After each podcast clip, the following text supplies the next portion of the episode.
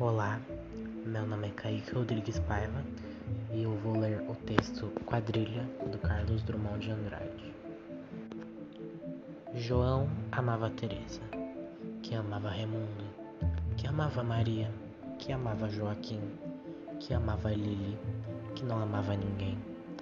João foi para os Estados Unidos, Teresa para o convento. Raimundo morreu de desastre. Maria ficou para a tia.